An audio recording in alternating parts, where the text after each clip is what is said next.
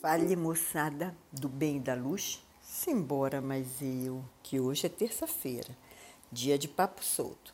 Afinal, como já dizia o velho guerreiro, quem não se comunica, se entrumbica. Então, hora de papear. Vamos seguindo, que histórias é o que não faltam.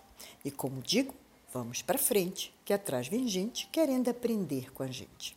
Aqui é a Eliana palestrante holística, facilitadora dos ensinamentos da grande fraternidade branca universal, mas, sobretudo, se descobrindo mais e mais uma boa conversadeira. Gosta mesmo é de um papo solto. Então vamos lá.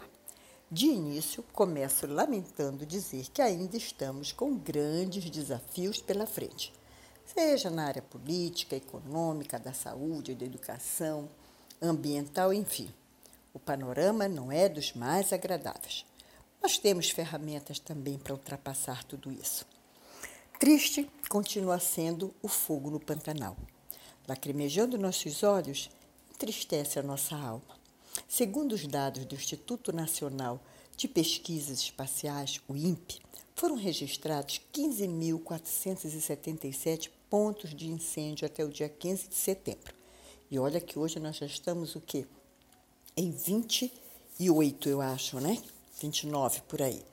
A maior taxa já registrada na história do monitoramento da região.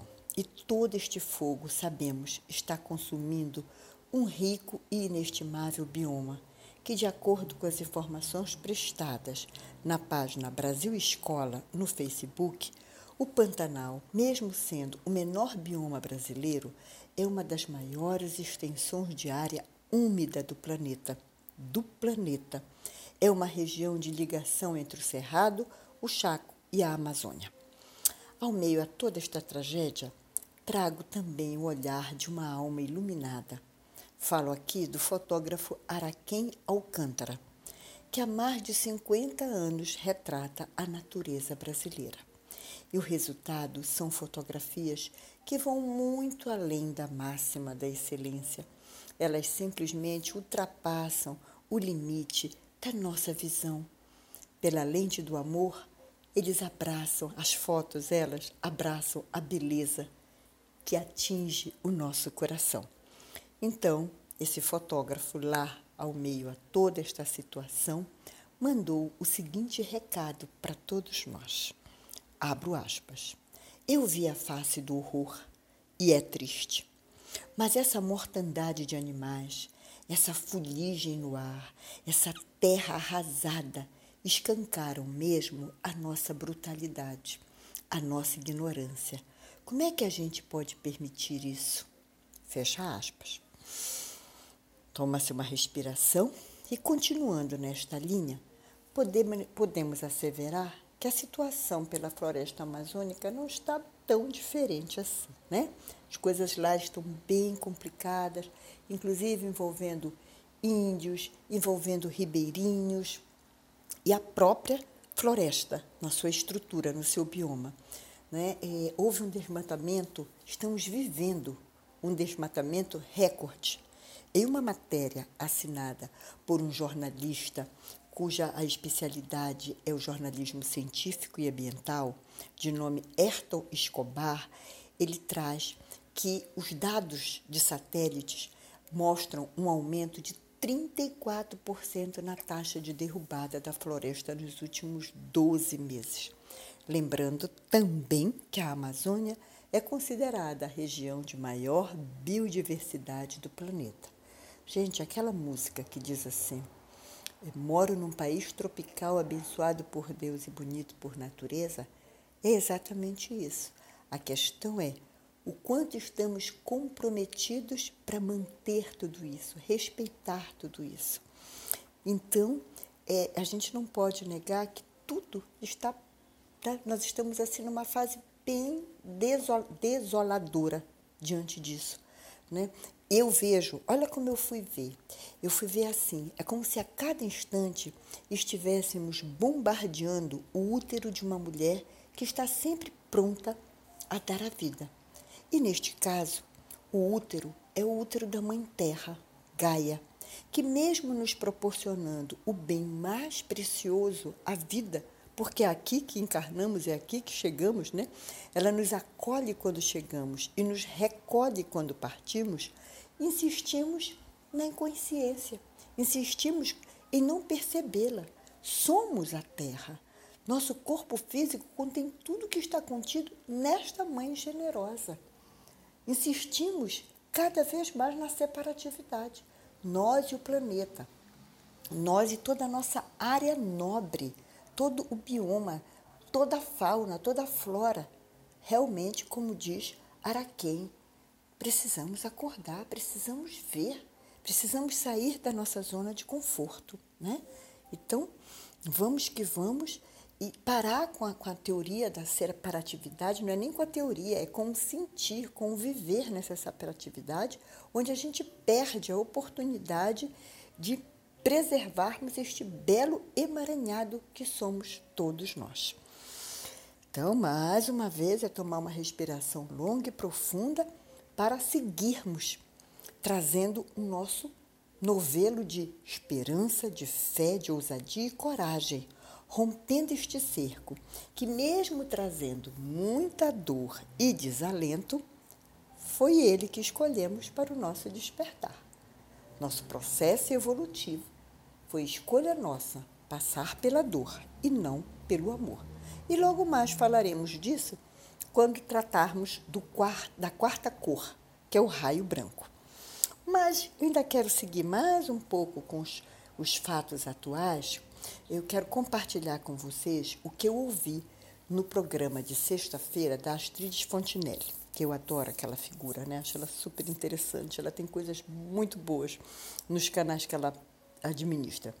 E, e trata-se de uma matéria encomendada pela revista Veja ao Instituto Locomotiva, com o objetivo de fazer o levantamento junto a nós, brasileiros, né, procurando mostrar o impacto do que hoje estamos vivendo e os temores para os próximos meses, o nosso futuro. O levantamento do Instituto foi feito por telefone com 2.432 pessoas em 72 cidades do Brasil, entre os dias 14 e 16 de agosto. Resumindo, aqui para nós, a pesquisa mostrou que traumas e cicatrizes fazem parte agora de nossa rotina. Mesmo assim, parafraseando o escritor Ariano Suassuna, o sentimento é de um realismo esperançoso Vislumbram-se dias melhores, mas ninguém acredita em milagres. A única certeza é que nada será como antes, afirma Renato Meirelles, que é o presidente do Instituto Locomotiva. Por mais que a pandemia tenha provocado um rastro de desilusão, as pessoas entrevistadas também enxergam alguns sinais positivos para a sociedade após o fim do surto. A maioria diz que os brasileiros estão estarão mais solidários, terão maior cuidado com a higiene e ficarão mais abertos à tecnologia. Surgindo também um consumidor mais conectado, mais consciente e disposto a, gadar, a gastar menos do que gastava. Né? Por fim, os entrevistados mostram-se otimistas em relação ao próprio futuro e a uma melhora na sua situação financeira. Quando olha para o próprio umbigo, o brasileiro está se revelando um realista esperançoso. Este estudo foi publicado na revista Veja de 16 de setembro de 2020, edição 2704. Gente, eu fiquei feliz, porque eu sou uma pessoa esperançosa, uma pessoa de fé. Eu acredito que sempre conseguiremos ultrapassar os desafios. E essa, essa pesquisa, né, trouxe assim uh, um, um, caráter, não, não quero dizer um perfil, isso, um perfil de um novo brasileiro, de um brasileiro esperançoso, mas de um brasileiro que quer ser solidário, de um brasileiro que está olhando para si, mas que está olhando para o outro, que vai diminuir o seu consumo, com isso já vai ser um, uma uma porta aberta para uma melhor ecologia, para o melhor meio ambiente. Então, vamos que vamos nessa vibe, né? Fico muito feliz. É como se nós estivéssemos acordando de um grande sono, nos tornando mais conscientes. E aí vale a pena trazer uma música, né? aquilo que eu gosto de trazer. É um pedacinho da música do Ivan Lins que se chama Depois dos Temporais. Diz assim: Sempre viveram no mesmo barco, foram farinha do mesmo saco. E assim foram seguindo os astros. Cortaram as amarras e os nós em busca do imenso, do silêncio mais intenso, que está depois dos temporais. E assim foram seguindo em frente. Bonito, né? Pegando este gancho, vamos nós agora seguir em frente, seguir os astros, ver os trânsitos lá por cima. Lembrando que no dia 22 de setembro, às 10 horas e 31 minutos, horário do Brasil, tivemos o início da primavera. Coisa mais linda, eu amo a primavera. O sol entrando em Libra. Nestes três meses que vamos atravessar, setembro, outubro, novembro, podemos deparar-nos com notícias de grande impacto. Uhum, como se isso fosse novidade, né? É, e esses impactos serão muito, é, levarão muito em conta o emocional da nação, envolvendo pautas nacionais e internacionais. Chegam ondas de energia que se chocam com ondas que saem, e isto cria perturbações e turbulências para todos nós, impulsionando nossa alma a grandes saltos evolutivos. Portanto, a todo instante estamos sendo convidados a subir mais um degrau, buscando ficar acima do caos, estabelecendo uma nova forma de ser, mais presente, consciente e alerta. O equinócio sempre traz uma bagagem que nos possibilita mudanças de vida. Agora vamos na música um pedacinho da música de Zélia Duncan, Catedral. E diz assim: O deserto que atravessei, ninguém me viu passar. Estranho e só, nem pude ver que o céu é maior. Mas agora estamos podendo ver que o céu é maior. E vamos que vamos. É isso aí. O céu é maior e nos traz a beleza infinita do raio branco. União de todas as cores, o branco é a união de todas as cores, vibra com intensidade na quarta-feira meio da semana, após toda a vibração da chamatrina. Lembra? Domingo azul, segundo amarelo, terça o rosa, onde trabalhamos coragem, sabedoria e amor. Agora chegamos na quarta, iluminados pelo raio branco. E aí, para onde vamos? Vamos renascer, vamos para a ressurreição, para a ascensão, para a esperança, né? trazido através da vibração das qualidades deste raio. Quais são as qualidades? Gente, elas são fabulosas. Arte, beleza, pureza, ascensão, esperança, equilíbrio moral, conceito imaculado, é de tirar o fôlego. Eu confesso para vocês que nesta ministrada, de junto aos, aos ensinamentos dos mestres ascensos, que já tem bons, bons, bons anos, sempre olhei para o raio branco com mais acuidade. Não sei explicar, sabe? Sempre tive muito cuidado de falar do raio branco. Talvez pelo fato justamente dele ter a junção de todas as cores. Ou quem sabe, pelo mestre deste raio, a quem eu amo infinitamente. Chama-se Mestre Serafis Bey. A sua contraparte é a Mestra Isis. E aqui apresento os outros diretores deste raio. Arcanjo Gabriel, Sabe o arcanjo Gabriel que foi visitar Maria e levar as boas novas, falando sobre a chegada de Jesus? Arcanjo Gabriel, esse arcanjo que sempre adentra a nossa vida para trazer as boas novas. A questão é se nós estamos com ouvidos e o coração aberto para receber. E a arcangelina é a esperança. Gente, esperança é uma palavra que é uma melodia nos nossos ouvidos, né? E os Elohim, Claire e Astreia né? Claridade, a gente ver as coisas com claridade, com beleza, com leveza. Bem, isso tudo é são os seres que estão ali administrando o raio branco, que nos ensina o caminho para a ascensão, para a ressurreição. Renascermos diante de nós mesmos, diante de nossas fragilidades, diante dos nossos desafios, diante das nossas sombras. O renascimento, ele está presente em todos os momentos de nossa jornada terrena. Basta acionarmos nosso poder, sabedoria e amor divinos, encontrados aonde? Na beleza de nossa divina presença, eu sou. As chaves que impulsionam este renascer, saindo do que parece morto e limitado, para uma vida próspera, abundante, de renascimento, entre outros, está a arte. Eu gosto de falar da arte, embora pouco entenda, né? Mas sinto. A arte é uma coisa para a gente sentir. Neste momento, a arte foi exatamente o que nos segurou em casa, no momento do isolamento, dos rígidos protocolos, de toda aquela aquilo que chegou abruptamente em nossas vidas.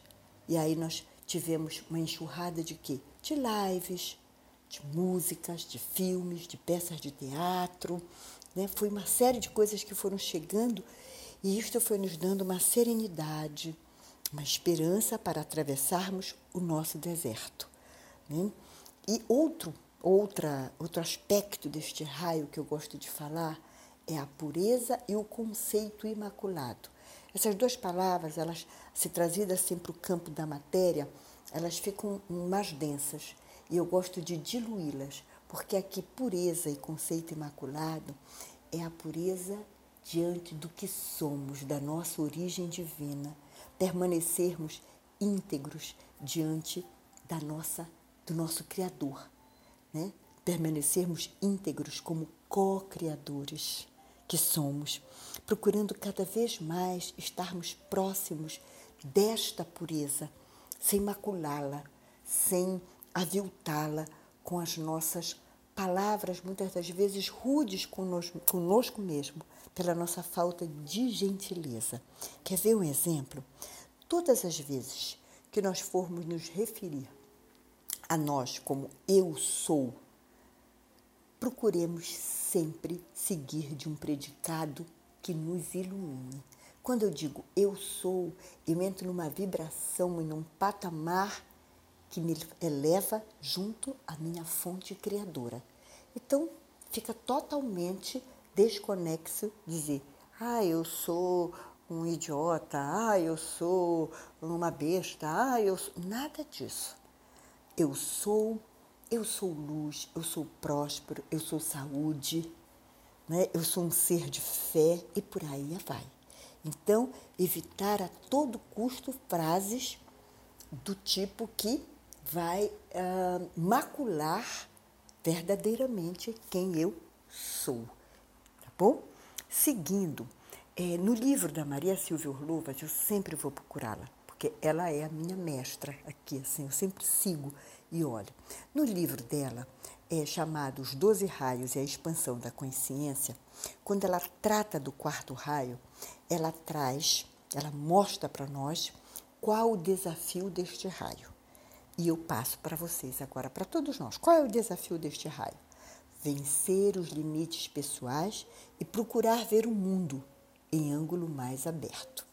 E ela aproveita e fala do karma, chamando a atenção o quanto é um alívio pensarmos no karma como oportunidade e não como peso. Né? Isso também é um assunto para um outro podcast, falar do karma. É, não entender que, ah, meu Deus, o meu karma, como se eu tivesse que carregá-lo a vida inteira. Não.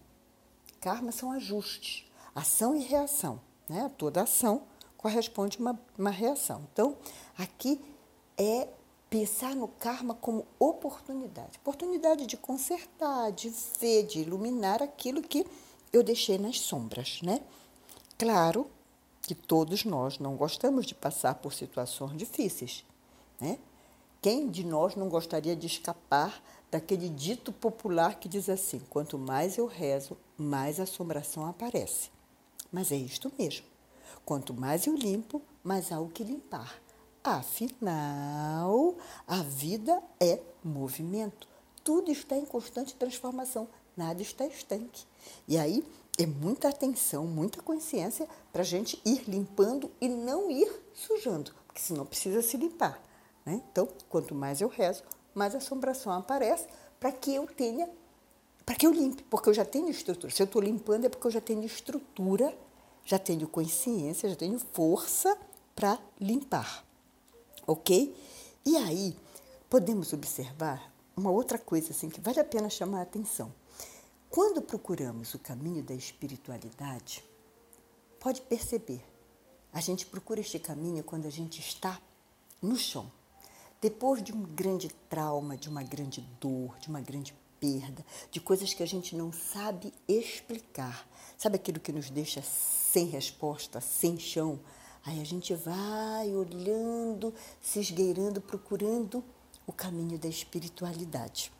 Então, mostra o quê? Que nós chegamos para este caminho, primeiro com muita resistência, isso é fato. Depois carregados de sofrimento e dor. Então, o processo de limpeza é longo. Né? Acho que vocês concordam comigo. Limpar não é fácil. A gente acumula muita sujeira, muita bobagem, mas sem julgamento.